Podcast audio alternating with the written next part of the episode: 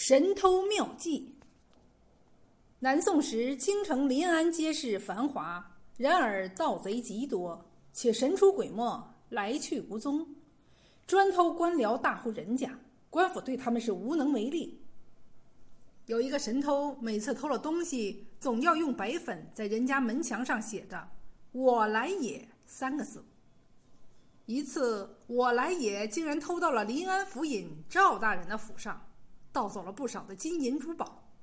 赵府尹看到自家朱红漆大门上赫然写着“我来也”三个大字，简直羞得无地自容，于是下令三日内一定要捉拿“我来也”归案，否则拿差役们试问。到了第三天，一个差役抓到了一名盗贼。有人说这个盗贼就是我来也，窃贼便把盗贼押到了府衙。赵府尹闻讯，急忙升堂审问，不料盗贼矢口否认自己是我来也。赵大人喝令，重打五十大棍。差役们立刻围上来，把盗贼推倒在地上，举棍就打。奇怪的是，那大棍打下去，仿佛落在一堆牛皮上面。连大棍都要蹦起来，好高，震得人双手发麻。盗贼却哼都没哼一声，浑身没有一处伤痕。赵府尹见状大怒，上夹棍。差役们立刻用夹棍把盗贼夹住。只见绳子慢慢收紧，盗贼还是一声不吭。差役们用足了力气。憋得脸色通红，那棍子就像夹住了一只泄了气的皮球，只夹住了一层皮，不觉划了棍。赵府尹气往上撞，想用铡刀把盗贼斩了，又怕盗贼真是我来也，则自己失窃的金银珠宝岂不没有了下落？转而一想，猛虎入笼，死活由我，于是喝令，将盗贼。重料重铐收监。盗贼被关进牢里，除了吃饭，整天不言不语，低着头，仿佛思考什么。一天，他突然开口对狱卒说道：“大哥，我偷过东西。”狱卒一听，惊喜万分：“你愿意招啦？”可是我不是我来也。狱卒仔细看看。此人眉清目秀，样子和善，倒也不像惯偷。我来也。你是？狱卒问道。盗贼说：“大哥，先别管姓甚名谁，我有一件事情拜托于你，不知你是否愿意帮忙？”怎么想叫我把你放了？不不不不，兄弟，我怎能做出此等连累大哥的事儿来？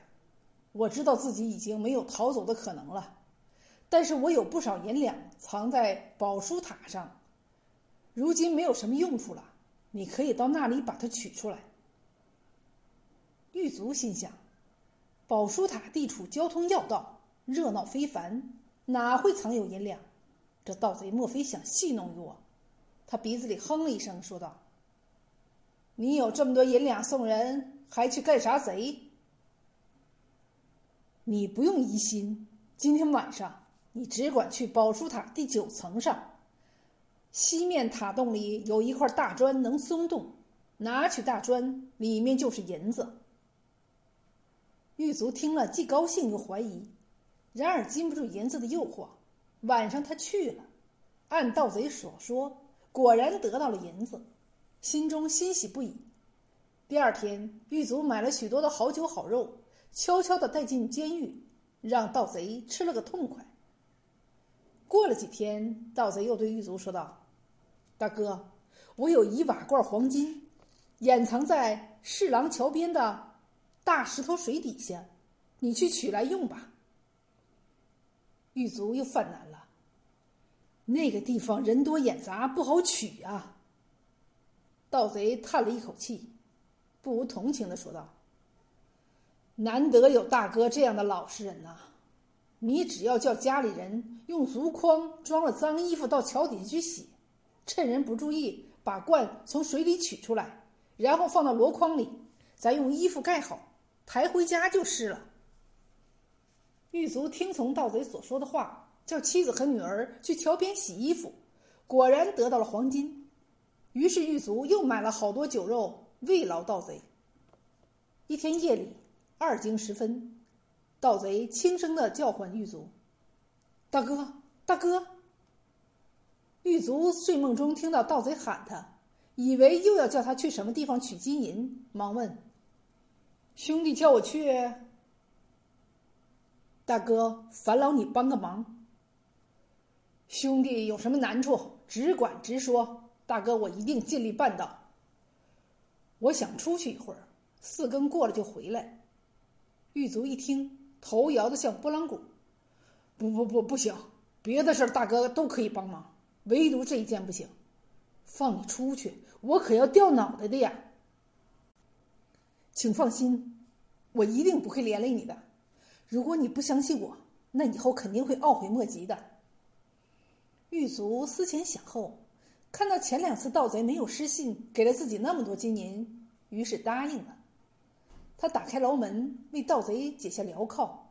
只见盗贼紧了紧浑身的衣服，悄悄来到墙根下，身子轻轻往上一纵，便跃上了屋顶，再轻轻一翻，已窜上了牢墙。